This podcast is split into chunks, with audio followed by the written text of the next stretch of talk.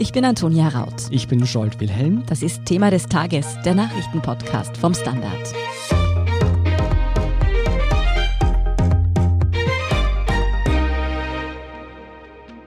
Am vergangenen Wochenende ist es zu einem tragischen Seilbahnunglück in Italien gekommen. Eine Gondel stürzte ab, riss 14 Menschen in den Tod. Familien, junge Paare und sogar Kinder sind unter den Opfern. Dieses tragische Unglück hat auch über die Grenzen Italiens hinaus für große Betroffenheit gesorgt. Und umso lauter ist jetzt die Frage zu hören, wie konnte das überhaupt passieren? Genau diese Frage beschäftigt jetzt die Ermittler. Ob womöglich Profitgier 14 Menschenleben gefordert hat und mit welchen Konsequenzen die Betreiber rechnen müssen, erklärt uns Italien-Korrespondent Dominik Straub vom Standard. Dominik, am Wochenende sind bei einem Seilbahnunglück in Norditalien in der Nähe des Lago Maggiore 14 Menschen ums Leben gekommen. Was ist genau passiert? Die Gondel, die dann abgestürzt ist, die befand sich kurz vor der Bergstation, wenige Meter das sieht man auf einem Überwachungsvideo. Dann gab es einen lauten Knall. Das war das Zugseil, das gerissen ist. Dann raste die Gondel ungebremst talwärts und wurde dann mit über 100 kmh beim ersten Stützpfeiler aus dem Tragseil geschleudert und stürzte in die Tiefe. Ja, die Staatsanwaltschaft hat nach dem Unglück Ermittlungen aufgenommen. Ist es denn in so einem Fall üblich? Das passiert immer, ja, vor allem wenn, wenn so viele Menschen das Leben verlieren. Es besteht ja dann immer die Möglichkeit, dass das nicht einfach ein Schicksalsschlag war, sondern dass da auch Fehler passiert sind, Fahrlässigkeiten, was auch immer. Es wird in solchen Fällen immer ermittelt, auch ohne Anfangsverdacht. In diesem Fall gibt es einen Verdacht und drei Mitarbeiter des Seilbahnbetreibers wurden bereits vernommen. Wer sind denn diese Menschen und was haben sie ausgesagt? Bei den drei handelt es sich um den Besitzer der Gesellschaft, die die Seilbahn betreibt, und zwei seiner Angestellter, ein Ingenieur und der Betriebsleiter. Sie sind während der ganzen letzten Nacht verhört und befragt worden von der Staatsanwältin von Verbania. Und sie haben im Lauf der Nacht gestanden, dass sie die Bremsvorrichtung der Gondel außer Betrieb gesetzt haben, ganz bewusst. Die Staatsanwältin hat selber gesagt, sie sei von diesen Geständnissen regelrecht erschüttert. Mhm. Damit wir uns das noch ein bisschen besser vorstellen können, wie funktioniert denn so eine Seilbahn eigentlich? Also wie sollte die Gondel eigentlich vor einem Absturz gesichert werden? Diese Bremsvorrichtung ist nicht das einzige, aber sicher mit Abstand die wichtigste Sicherheitsvorrichtung bei jeder Seilbahn. Die Seilbahnen sind angehängt an einem Wagen mit Rädern, die sich auf dem Tragseil bewegen. Und wenn das Zugseil reißt oder eine andere Notsituation eintritt, dann greifen automatisch Bremsbacken ins Tragseil und fixieren die Gondel an dem Tragseil, so dass sie nicht herunterfallen kann. Wenn hingegen diese Bremsen nicht zupacken, dann besteht eben die Gefahr, dass die Kabine dann unkontrolliert talwärts fährt und irgendwann aus dem Tragseil geschleudert wird. Genau das ist passiert. Also diese Bremsen sind absolut fundamental. Ohne die ist es geradezu ein russischer Roulette, eine Seilbahn zu betreiben. Das heißt nur, um das nochmal klar zu machen, hätte man diese Bremsanlage nicht wissentlich deaktiviert, hätte dieses Unglück verhindert werden können. Es ist sehr wahrscheinlich, dass das so war. Also natürlich ist der Riss des Seils die primäre Unfallursache. Wäre das Zugseil nicht gerissen, dann wäre der Unfall auch nicht passiert. Aber ohne diese Bremsvorrichtung ist klar, dass dieser Unfall unvermeidlich war, ja. Das kann man schon sagen. Du hast schon gesagt, ohne diese Notbremse eine Seilbahn betreiben, das ist wie russisch Roulette. Da fragt man sich doch, wie jemand überhaupt auf die Idee kommen konnte, diese Notbremse zu deaktivieren. War denn den Verantwortlichen nicht bewusst, wie das ausgehen könnte? Die Staatsanwältin hat gesagt, dass die Betreiber natürlich sich dieses Risikos bewusst waren, aber äh, dass sie komplett darauf vertraut hätten, dass das Zugseil auf gar keinen Fall reißen wird. Das ist auch etwas, was extrem selten vorkommt. Aber das ändert natürlich nichts an der Tatsache, dass das eine äußerst schwerwiegende Manipulation darstellt, die auch komplett verboten ist. Also das ist völlig unnormal, dass diese Bremsvorrichtung außer Funktion genommen wird. Diese Blockiervorrichtung für die Bremsen, die wird ab und zu benutzt für Testfahrten oder für Dienstfahrten, wenn die Gondel leer ist natürlich. Und zunächst war ja auch der Verdacht gewesen oder die Vermutung, dass es ein Versehen hätte sein können, also dass nach einer Testfahrt einfach vergessen wurde, diesen Mechanismus wieder zu entfernen. Dann könnte man vielleicht noch irgendwie von menschlichem Versagen reden, aber es ist natürlich etwas ganz anderes, wenn diese Vorrichtung bewusst für Passagierfahrten weiterhin aktiv ist und die Bremsen außer Funktion setzt. Bei den Verhören ist ja auch herausgekommen, dass es bereits vorher ein Problem bei der Bremsanlage gab. Wieso ist denn diese Gondel überhaupt in Betrieb genommen worden, wenn es dieses Problem bereits gab? Also das ist der springende Punkt. Es gab effektiv eben schon seit der Wiederinbetriebnahme der Gondelbahn am 26. April Probleme mit den Bremsen an dieser einen Kabine, die dann später auch abgestürzt ist. Die Probleme äußerten sich darin, dass die Bahn auch mit Passagieren drin immer mal wieder äh, auf freier Fahrt anhielt und dann mühsam quasi wieder befreit werden mussten. Dann wurde versucht, das zu reparieren, Anfang Mai, was dann aber äh, das Problem offensichtlich nicht gelöst hat. Und anschließend haben die Verantwortlichen entschieden, okay, dann setzen wir diese Bremse außer Betrieb und damit ist das Problem in Anführungsstrichen gelöst. Kann man denn schon sagen, wer diese fatale Fehleinschätzung getroffen hat? Gab es da eine Anweisung von oben, weil man eben Gewinneinbußen befürchtet hat zum Beispiel? Oder hat da vielleicht einfach ein Mitarbeiter das Risiko im täglichen Betrieb falsch eingeschätzt? Das weiß man bisher noch nicht, wer da den Entscheid konkret getroffen hat, ob das der Besitzer war oder der Betriebsleiter. Aber du hast es völlig richtig angesprochen. Das war der Grund, dass man sich sagte, um die Bremse jetzt wirklich richtig zu reparieren, wäre eine sehr viel größere Reparatur nötig gewesen und man hätte die Bahn wieder für mehrere Tage wahrscheinlich außer Betrieb nehmen müssen.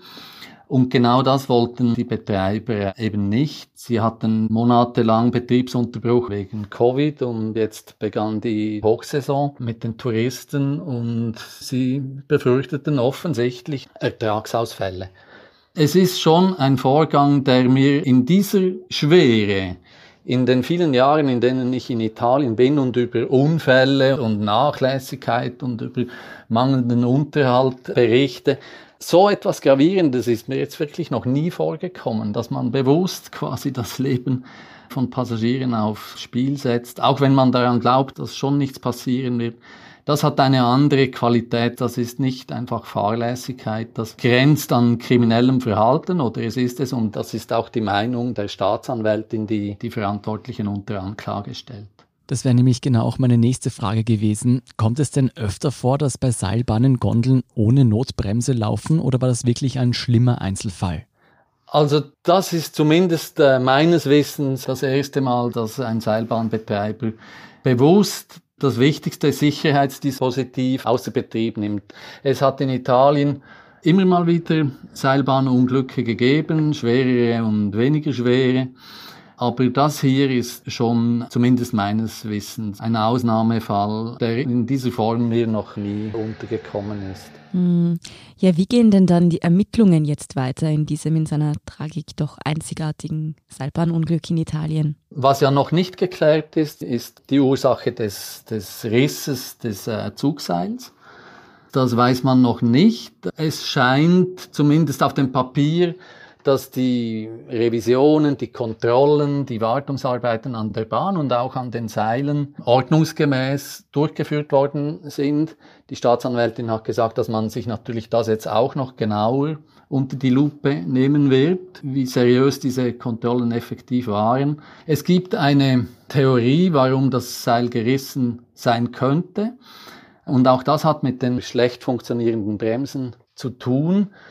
Wenn die Bahn eben auf freier Fahrt immer wieder angehalten wird, blockiert wird von Bremsen, die nicht funktionieren, dann kann das natürlich auf das Zugseil relativ hohe Belastungen bewirken und es ist möglich, dass das Seil dadurch beschädigt worden ist. Aber wie gesagt, das sind Vermutungen, das werden die Ermittlungen irgendwann noch abklären, wie das kommen konnte, dass dieses Seil gerissen ist. Mit welchen Konsequenzen müssen denn die Verantwortlichen jetzt rechnen? Die Verantwortlichen müssen jetzt mit mehreren Anklagen rechnen. Also was schon klar ist jetzt, ist, dass sie wegen mehrfacher fahrlässiger Tötung vor Gericht gestellt werden. Die Staatsanwältin hat aber auch angetönt, einen anderen Straftatbestand noch in Erwägung zu ziehen, nämlich die vorsätzliche Entfernung von Sicherheitsdispositiven zur Vermeidung von Arbeitsunfällen. Und das wäre ein Tatbestand, bei dem der Strafrahmen eben schon deutlich höher ist als bei der fahrlässigen Tötung.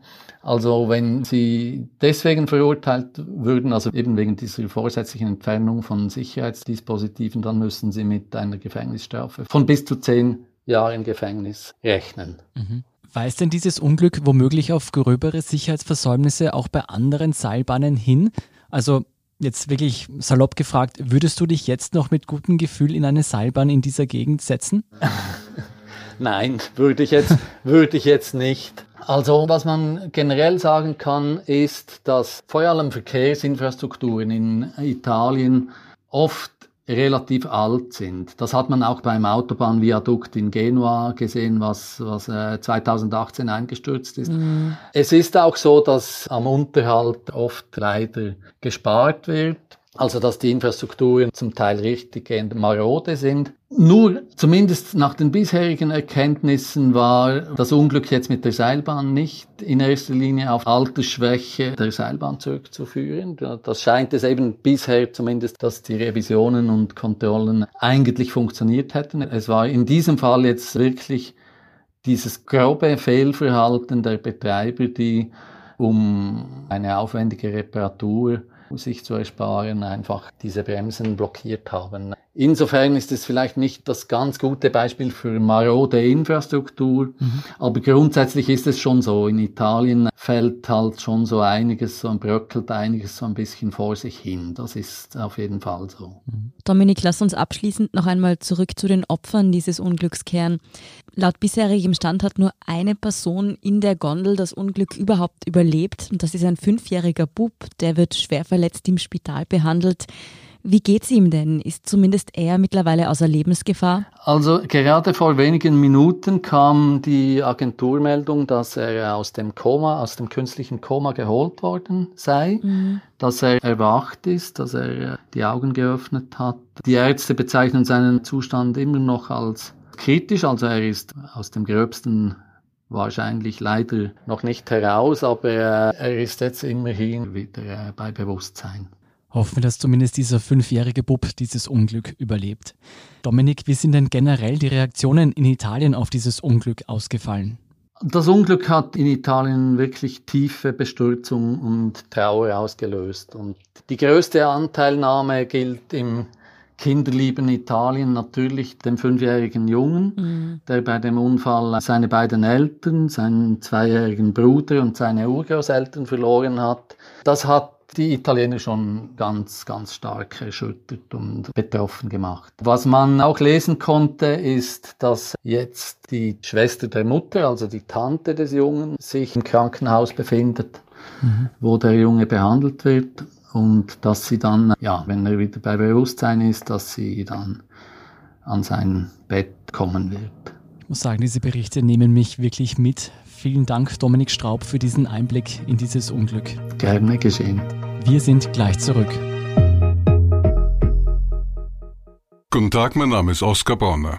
Wenn man in stürmischen Zeiten ein wenig ins Wanken gerät, den eigenen Weg aus den Augen und die Orientierung verliert, dann ist es sehr hilfreich, wenn man etwas hat, woran man sich anhalten kann. Der Standard, der Haltung gewidmet.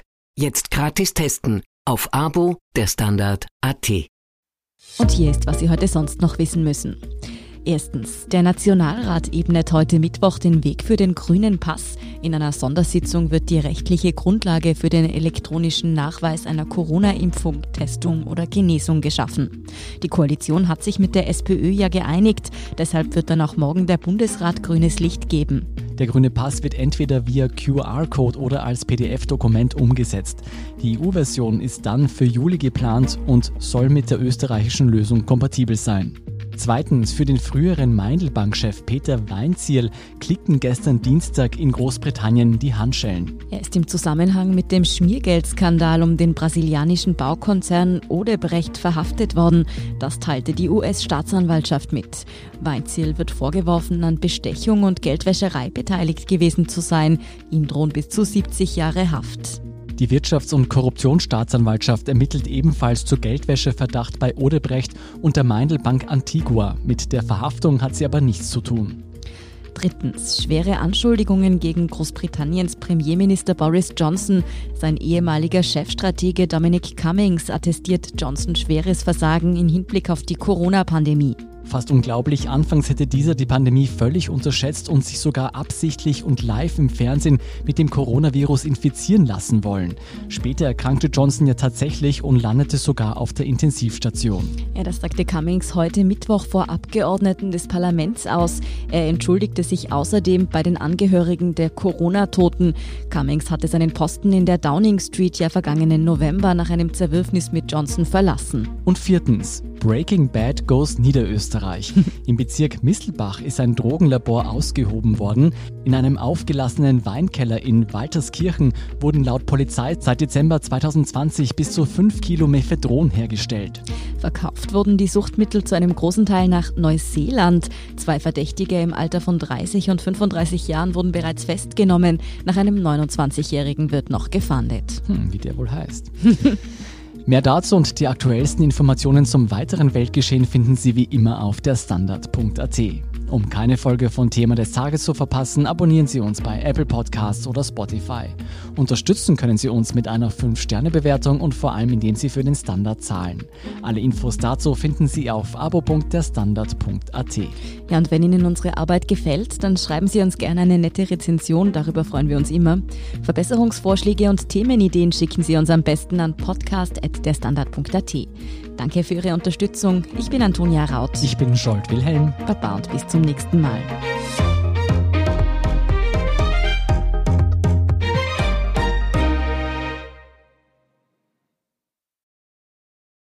Guten Tag, mein Name ist Oskar Bonner. Wenn man in stürmischen Zeiten ein wenig ins Wanken gerät, den eigenen Weg aus den Augen und die Orientierung verliert, dann ist es sehr hilfreich, wenn man etwas hat, woran man sich anhalten kann. Der Standard, der Haltung gewidmet. Jetzt gratis testen auf Abo der Standard.at.